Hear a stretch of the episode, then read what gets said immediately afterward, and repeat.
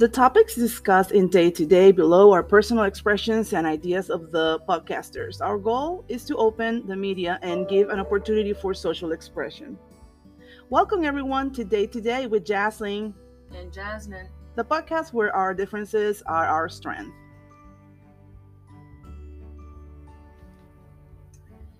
In today's episode, we will talk about the perception of internal and external identity, a process that we all go through and that leaves marks that last a lifetime.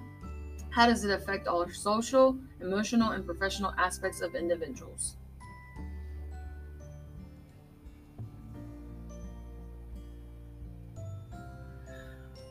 Good morning, everyone. I am Jasmine. Welcome. Good morning, Jasmine. How are you today? I'm doing wonderful, wonderful. We are having a great morning. It's beautiful and we are alive. What else can we ask for? So, in the topic for today, the percep- perception of internal and external identity, as we mentioned before, we are referring to how we perceive ourselves and how others perceive us, with the focus on diversity. Um, the name of our podcast is called Day to Day. Day state stands for diversity, equity, and inclusion. Day to day. Um, that is how you perceive yourself in your mind, the identity, and how others perceive you based on your physical appearance or things like customs, character, gender, professional position, etc. In my in my um, um my identity and how I perceive myself um, physically, I perceive myself in a in a in a manner, you know, I am short and I'm kind of like, you know, chubby and um I have long hair. Thick, thick We call that thick. Okay, now. nowadays, you know, uh the new word is thick. Back in my day, my mom would say you're fat. Oh god. um, but uh, I perceive myself uh, uh, as a very social person, even though I'm an introverted, even though I'm very shy.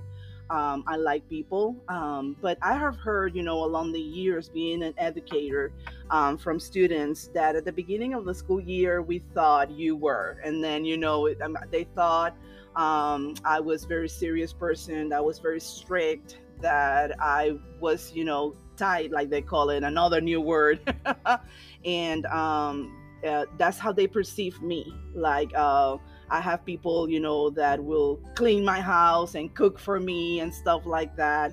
Um, it's completely the opposite, completely the opposite. I'm very social, I'm very empathetic. Um, I am very um, uh, amicable and I am very honest person too. Um, so, how about you, Jasmine? How do you see yourself and how people see you? I think that's a very interesting question. As um, people know, we we did an episode in Spanish, right? Mm-hmm and it, has been kind of a hit. I, w- I would say that you know people are listening to it, but um, it, it's funny because I, have been hanging uh, around a lot of my Hispanic friends, and usually when they think of me, they're like, "Oh man, she thinks she's white. She doesn't want to hang out with us, and if she does, you know, she's always trying to bring her ways um, mm-hmm. and, and things like that." And I really see myself as a Latina.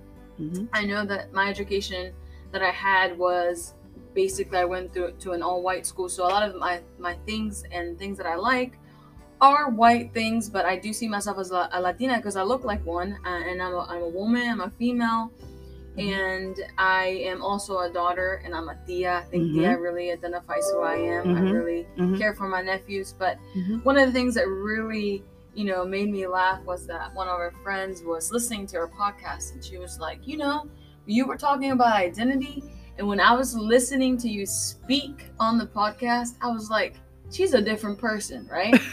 She's like, you don't talk like that around us. And I was like, what? Do you want me to start like talking the way that I talk to you? I was like, you know me on a personal level. And you're uh-huh. my close friend. So mm-hmm. obviously you're going to get a different Jasmine than mm-hmm. what you're mm-hmm. going to hear in a podcast.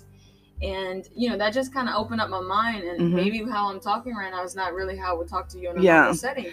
Yeah. But I told her, I said, our identity changes. Yeah. Uh, if I am talking yeah. to my boss, obviously I'm going to be a little bit in another tone. Yeah. Right. And mm-hmm. if I'm talking to my niece, I'm going to be talking to her differently, right? So our, our perception, our percent, personality changes, and how people see you also changes. So I just thought it was really funny. So, yeah. Um, but yeah. you know, I am not. You know, she always says. She always says, um, "Vienes al, al pueblo pobre," right? Uh-huh. Right, and I'm like, I'm not going to. She's like, we live on a high. You live in and and Uh-huh. because I live in Loudoun County, so she's like, you live where the money is. Yeah. I'm like, that's not me. That doesn't really identify who I am, right? Uh-huh. mhm. I was like, I love coming to your to your place. I love you know the Mhm. food you cook for us. Everything is just amazing. But um, I just thought that was funny. Yeah. it's, it's all crazy Yeah. how people see us differently. Yeah, and I think also the the we have a, a, a teacher attitude. You know, when you are in the building and and we, you know, when we where we are recording, we have to keep a certain professional level and, and a professional tone. You cannot be the same way you are at home in the in the classroom. Um, and I think it's something that you have to experience in reality to understand it. So we have a teacher voice that's probably not the same voice if I go to the doctor and the doctor is telling me that I need to lose weight and then I need to stop eating bacon and that's the, it won't be the same Jaslyn because you know he, he he's ahead of me and and and he knows what he's talking about. Um, so I think uh, um, it, it's very funny. It's very funny because when people hear our voices here and we always like we were thinking about doing the, this pod, podcast. We were like we have to use our teacher voices. Um, and and that's part of who we are. We are educators but on top of that you know that's not the only thing in our sundae ice cream. We are you know aunt we are grandma. I'm a grandma of three beautiful kids. No one um, would ever know you're a grandma because you look great. You know you're thick. You know you're thick. You look great, thank you uh, and um, I'm a grandma, I'm a wife, and, and I'm a mother. I'm a sister, and, and all the things that make us who we are are part of our identity. So, the social identity theory um, um, is defined by the perception of oneself and others based on social groups to which we belong. Uh, and that's only one definition of many we researched before doing the podcast. Um, and it, reminds me of one time, um, and, and I have shared this story several times so people can understand uh, where we're coming from. Because people at, this stage that we are a society, they'll, they just complain about everything. They are hypersensitive about things. But this just happened a few years ago. I came into the building, it was a teacher work day. And I'm, you know, coming with like every other teacher, jeans, t-shirt, and and and um, tennis shoes. I had a book bag and I have a purse, and I'm walking inside the building like every other teacher. I look exactly like every other teacher. My makeup, my hair, everything. It looked exactly like everybody else. What is expected? Okay, of a teacher coming into the building, right? You have to look presentable in case you find a parent or you want to talk to your supervisor, you know, whatever. So I came into the building, and this Caucasian teacher um, came out of her room look at me and say, Good morning. Um, do you mind um, helping me with my room? So I thought she meant like, you know, the door she couldn't open or something. So I, you know, I'm always helping people. So I just, you know, put my things on the hallway and went into her classroom. As I go into the classroom, uh, she turned around and she said, and you should also look for a trash can because I want to empty all the cabinets and I need to clean all this classroom. It's a mess at that point when she talked about the trash can and she kept looking at me i was like she think i'm a custodian. Um, and the fact is um, that is wrong not because she she thought if i could clean or not cleaning that's not the point. The point is like in her mind as part of society she thought that the only position i can have being in this building was a custodian. She never thought she never uh, had the idea in her mind that I could I could be the principal, I could be the assistant principal, hey, I could be the superintendent. And she was assuming just because of the way I look uh, and my personal uh, uh, my my uh, physique that I was uh, uh, a Latina and therefore I had to be a custodian um, staff member. Um, when you know um, i told her you know very politely i said i don't know right now where the trash cans are but i can find you a custodian that can help you you know clean your room. And she put her hands to her face and she was so embarrassed and she's like oh my god you are not a custodian. I am so sorry. I'm gonna stop you there for a second, Forrest, and I just wanna kind of, you know, tell you guys this is why we have this space. Mhm. This is what we want you guys to do. If you Mhm. are in a situation where somebody sees you as inferior, you need to speak up. So Mhm. it was awesome that you were, you know, she kind of, I guess, realized because we Mm-hmm. have to teach people. Sometimes these people don't know what they're doing. It's just kind of how it happens because Yeah. society has made us who we are, right? And Yeah. we want to be who we want to be. So it's great that she apologized, but let's hope that the next time. yeah she won't assume yeah I assume. So i think her her perception affected her judgment. And i think it happens every day specifically in our classrooms. And as we talk about diversity we always want to go back to diversity because that's what we're doing here. That's the the main goal that uh, me and jasmine have. Um, and specifically in our classrooms you know the uh, when um, prejudice and our judgment as teachers um, um, they faint the image of who our students really are. And we you know judge our kids based on how they look or where they come from uh, the country they come from the kind of family they have and wh- even what they're wearing. You know i have heard teachers look what he's or she's wearing. She must be or he must be this. Um, even tattoos like piercing like when we see all these things and we think that that's the identity of a person you know and it defines a person how you look I want to add something to that too. Um, I think there's a, a big difference bet- between women and men in general with our society. There's gender inequality. Mhm. And I am an athlete. I'm also a soccer coach. So that has been a part of my life for a long time.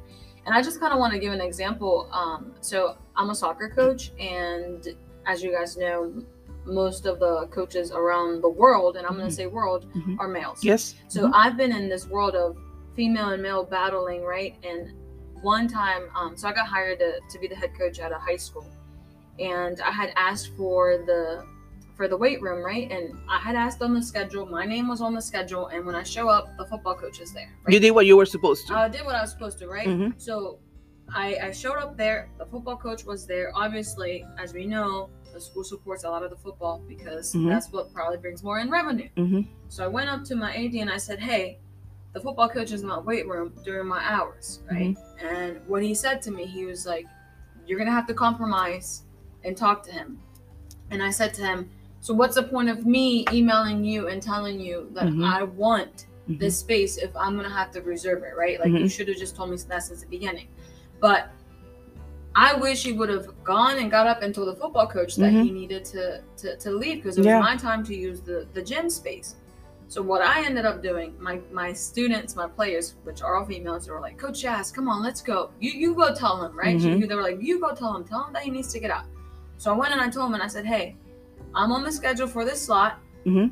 You have 15 minutes. I said, my girls can warm up for 15 minutes, but you're gonna have to get out, right? Exactly. And I said, we can Eventually, yeah. compromise, Mhm. compromise on how we're gonna use the schedule.